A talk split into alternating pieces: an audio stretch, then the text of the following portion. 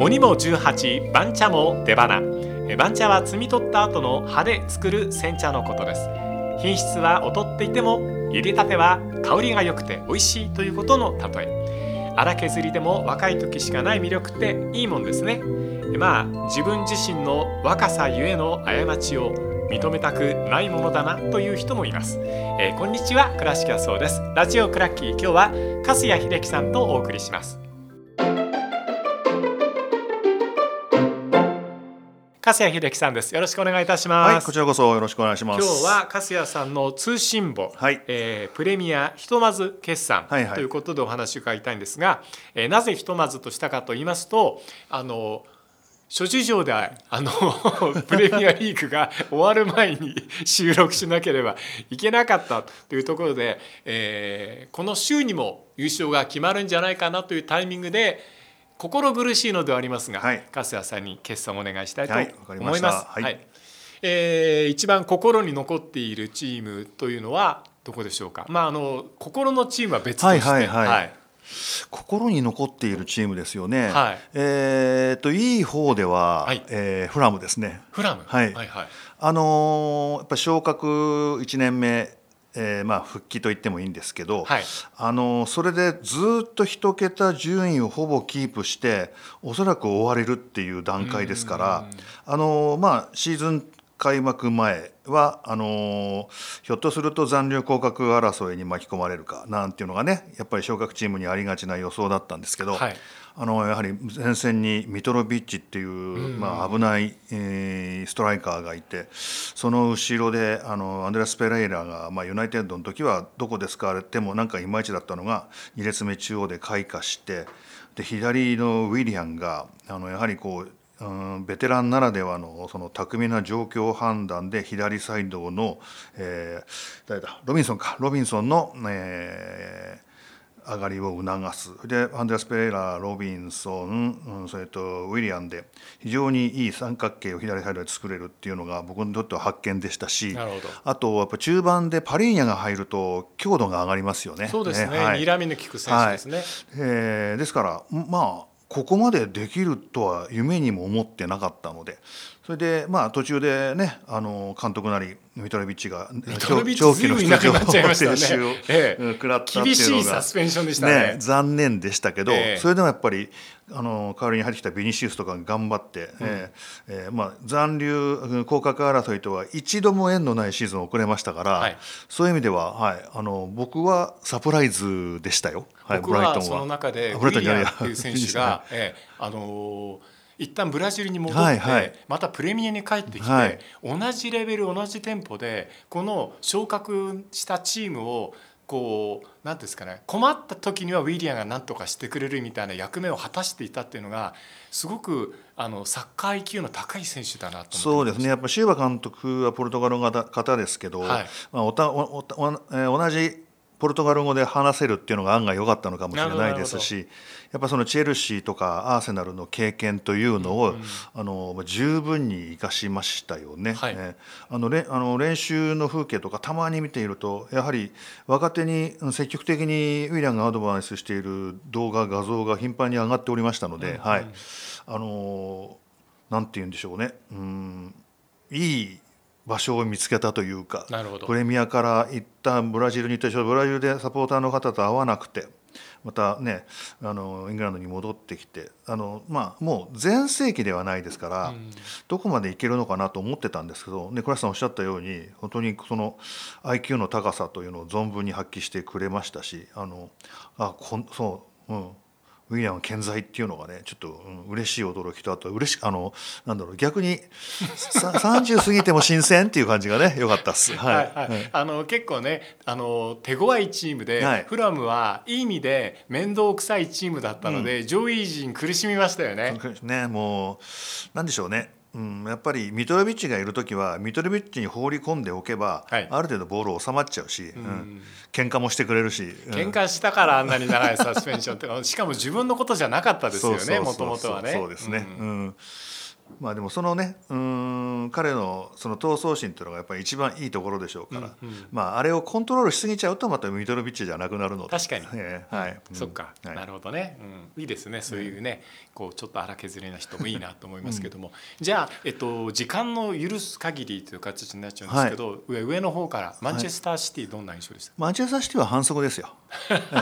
反則ですあのやっぱ地球外生命体が2人いたら勝てない。ハーランとデブライナー特別がすぎる。確かにね、はい。うん、で彼らが怪我もなくフルシーズン戦っちゃいましたから、うん、はい、ちょっとそれで、ま、なおかつペップ7シーズン目でしょ？で、ね、チームとしての熟練度も高いので、うん、まあ何でしょうね。アーセナルの、うん、後ろにつかず離れずついてって、うん、えー、それで木を見て、うん、やっつけちまうっていう腹だったんじゃないかと思うぐらいの 最終盤の余裕ですよね。なるほどね。なんか近頃のマンチェスターシティは最終盤になればなるほどプレーの質が良くなってくるような気がして。間違いなくそうですね。えーはいえー、まあ、それはあの自身でペップも話してましたけど、はい、本当に強いチームっていうのは、うん勝手にスイッチ入る、うんうん、最後の最後にこうすればいいんだ。で、ね。はい、我々はシーズンが終わっても2週間くらいまだ戦えるぐらいの,、あの体力を残しながら最後戦っているんだというのをおっしゃってましたけど、だからあのアーセナルは突っ走るべきでしたね。そうそうですね。ですから残念ながらアーセナルは今シーズンがまあリスタート元年みたいな感じなので優勝争いもこのチームになっては初めてで、はいうん、ですからまあ全体に、えー、その修羅場というか歴戦の勇士っていうタイプがいないと、うん、7年目か8年目になるんですけどジャカはそのタイプじゃないし、うん、チームが落ち着かなきゃいけないとにいけない時にあの逆に油に火を注ぐタイプなので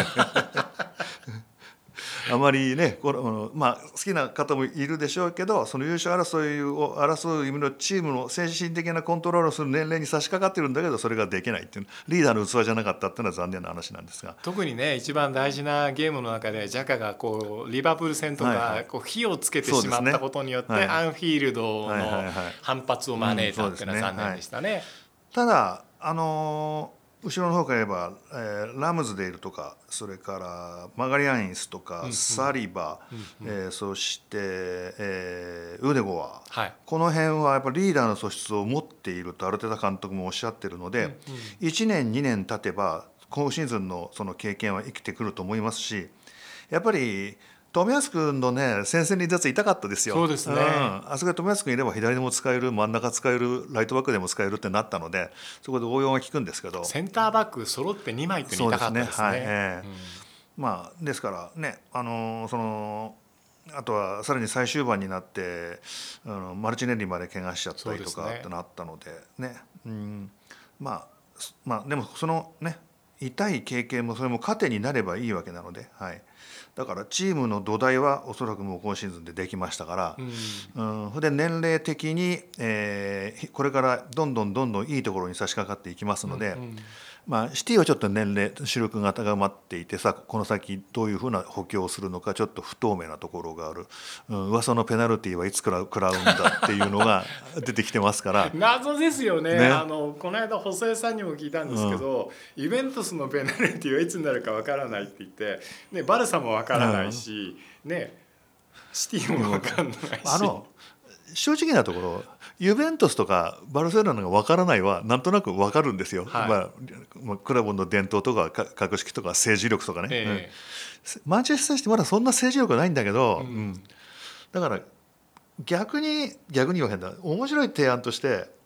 あのペナルティーを例えば勝ち点マイナス20ぐらいから始めると、はいはい、うん、でもやつら勝っちまったらこれはこれで面白いな。勝ちそうな気もするし。うん。だから、うん、そうなんでしょうね、うん、まあしばらくマンチェスターシティとアーセナルの二強の時代が続きそうな気配はありますよね。そうですね。はい、うん、まあシティの円熟味、そしてこうアーセナルの上積みというのは間違いなく期待できるところだと思いますから、来シーズンもそこ中心に面白そうだなと思いますね。はい、すねうん、番手に来るのは粕谷さんの中ではどこまあ今順位通りにニューカスですよね。ニューカスですか？はい、はいあのやっぱりエディ・ハウ監督と新しいオーナー企業の下で、えー、無駄無駄遣いをしないというか、うん、ビッグネームにはあまり興味を持たず、うん、うん適材適所の補強をするっていう方針でずっとやってきて。ね、それがやっぱこうそうそうしての、えー、おそらくチャンピオンズリーグ出場権取るであろうっていう段階になってますから、はいえー、何も言うことはないんじゃないですか今シーズンは。あのあもし何かこう言いたい入荷するファンの中で言いたいことがあるとすれば、うん、イサクが怪我しなかったらなということかもしれないし、うん、ちょっと怪我して戦列を離れで戻ってきてフィットしたらすごい勢いで点は取るアシストはする、うん。ね、ですからまあちょっと周りのアシスト力っていうことを考えると来シーズンもやはりハーランが得点王候補の筆頭だと思うんですが、うんうん、対抗馬としてイサクが上がってくるのかなっていうぐらいに急速にリーグにフィットしましたよね。ね。はいえー、うん、ですから、はい。あのー、その他ロングスタッフとかマガリアンイスジョエリントンそれから後ろの方であニッキー・ポップかゴールキーパーでトリッピアいて、うんうん、はい。えー、ですから左サイドバックでダン・バーンやってて。ダン・バーンは非常にいい選手だしムードメーカーで、はい、彼の周りあのロッカールームたまに見ますけど笑いが起こってますからはい、非常にいいですから。彼やっぱりあくまでもやはりセンターバックなので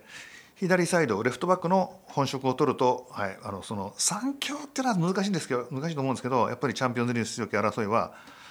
えにはあの加われと加われると思うのでそういう土台をたった1年で築いたので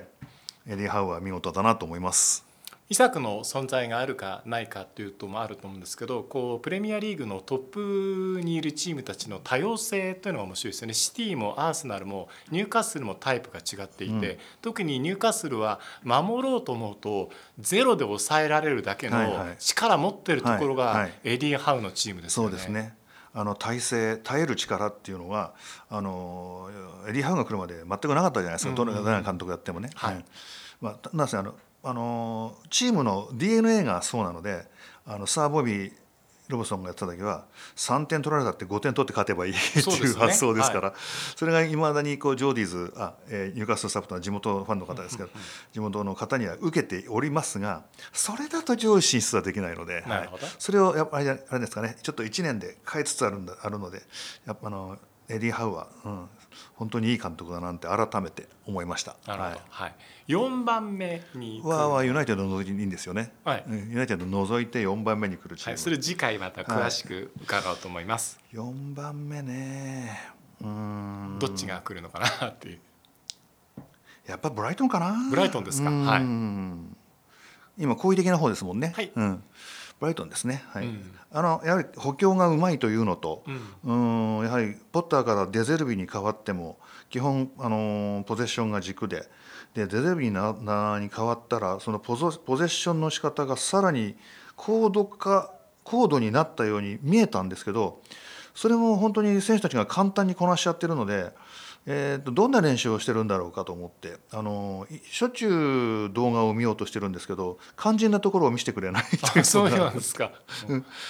それは基礎でしょ？これは分かる。んでこれ以外のやつ、うん、試合でたまに見せるやつあれはどういう練習してるのって思う？でもよく分かります、うん、絶対練習が面白いんだろうなと思います、そうですね。そうじゃないかね、絶対に面白いはずね、はい、あの選手たち動かないと思うんですよ。動かないです、はい、はい選手たちにたくさんのアイデアが生まれているっていうのは円熟味ではなくてあれは癖づけなんだと思います。そうでしょうね、はい、はい。あのいくつかのパターンがあって気が付くと両サイドに出てる選手が前を向いてボールをキープして、うん、なおかつ前線っていうか前の方に人数をかけられてるっていうそうです、ね、あのポゼッションの仕組みがあのこう何試合か見ればこうやって説明することはできるんですけど、うん、どこからそういうアイデアが出てくるんだよっていうのがね不思議なんですよね、ね、その辺に関してマカリステルとか三笘君とか、うん、エンシソとかファーガソンとかあんまり話さないし、まあ、イングランドのメディアがそういうのに質問しない方も質問しない方だと思うんですけども。僕多分、そこのところまで言っていいことといけないことってデゼルビ監督って管理してると思います。あそうなの。あ、はい、なるほどなるほど、えー、そうかそうかそうか、えー、そうだね。そうかもしれない、うん、うん、そうかそういうのが漏れたらそうペップとかねクロップさんにやっぱりこう分析されて、うん、じゃあこの裏があるなってなるとそこね狙われちゃうもんな、うん、そうだよね、はい、時間のことがちょっとあるんで、僕の方からじゃあ気になるチーム少し何人か、はい何チームか上げて、はい、リバプールどうでした？リバプールの後半の追い上げは見事でしたね、はい、でもうチャンピオンズリーグ出場権間違いないと思ってたニューカッスルとマンチェスターユナイテッドあれだけ慌てさせましたから、はい、底力はありますよね、はい、だから怪我人さえいなければなってことだったんじゃないですか。確かにね、ねうん、この過渡期をどんなふうに乗り越えるか乗り越えるための足がかりもできているかというというのはいかがでしょうか？足がかりはできていると思います。もともと自力はあるので、はい。えー、ですから、まあ、これからスクラップビルドを繰り返すと思いますけど、ただお金があんまりないっていう話なのでであるならばクロップに適用するタイプを早めに見つけてでささっと競合しないうちに取っちゃう。前だからマネとかロバートソンとかサラとかみんなそうだったじゃないですか、はいはい、競合なんかスパッと取ってるじゃないですか、そういうことをもうもう一回やれればいいと思います。だからそのためにはなんかディレクターが変わるので、はい、そうですね、ディレクターが誰になるかもポイントでしょうね。はい、はい。うんディレクターアヤックス欲しいんですよ。ね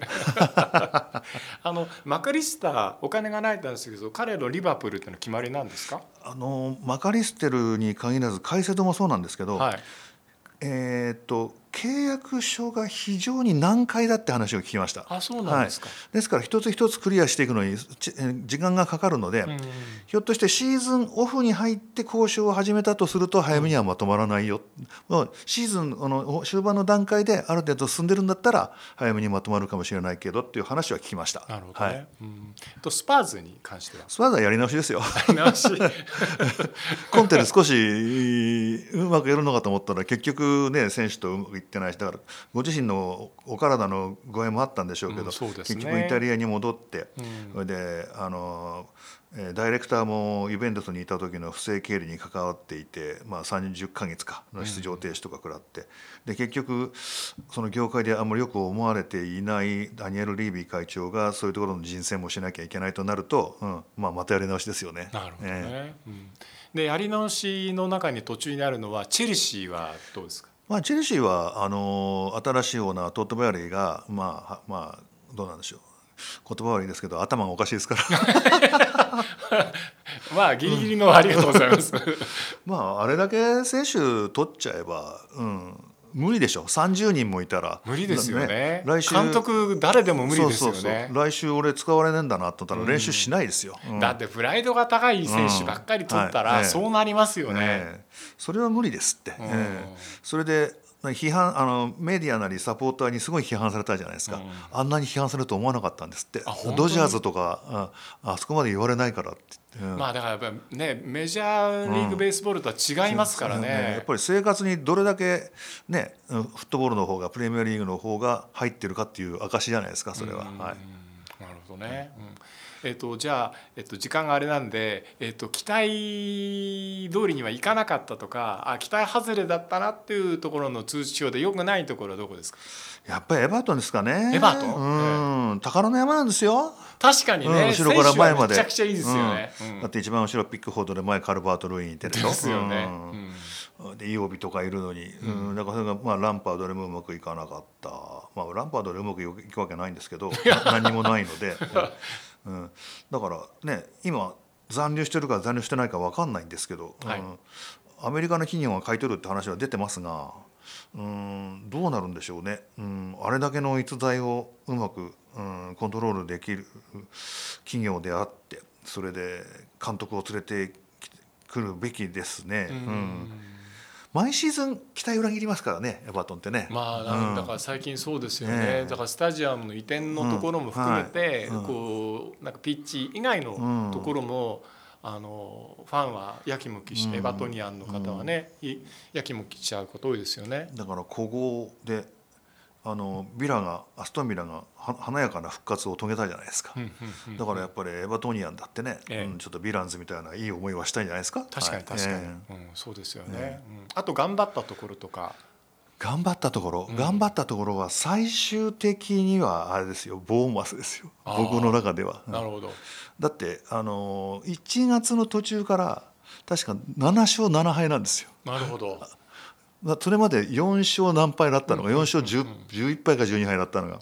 普通そういうチームってただ落ちていくだけなんですけど確かにね、うん、突如としてやる気を出し、ええ、ビリングとか体のでかいやつの圧を前にかけるようになって、はい、で一番後ろに名名手ネトがいてってね、落ちるチームじゃないじゃんよく見りゃ一人一人ってあったんで。そうですよ、ね、その辺で最後うまくやりましたね。はい。うん、まあ、プレミアリーグ、えー、資金力があるチームが多いので、えー、実力は拮抗してしまうそれゆえに何があのポイントになって上に行ったり下に行ったりするのかっていうところはですね次回フロントの通知表というところで伺おうと思いますのでよろしくお願いいたします。お願いします。はい、えー、粕谷秀樹さんにお話を伺いました。どうもありがとうございました。ありがとうございました。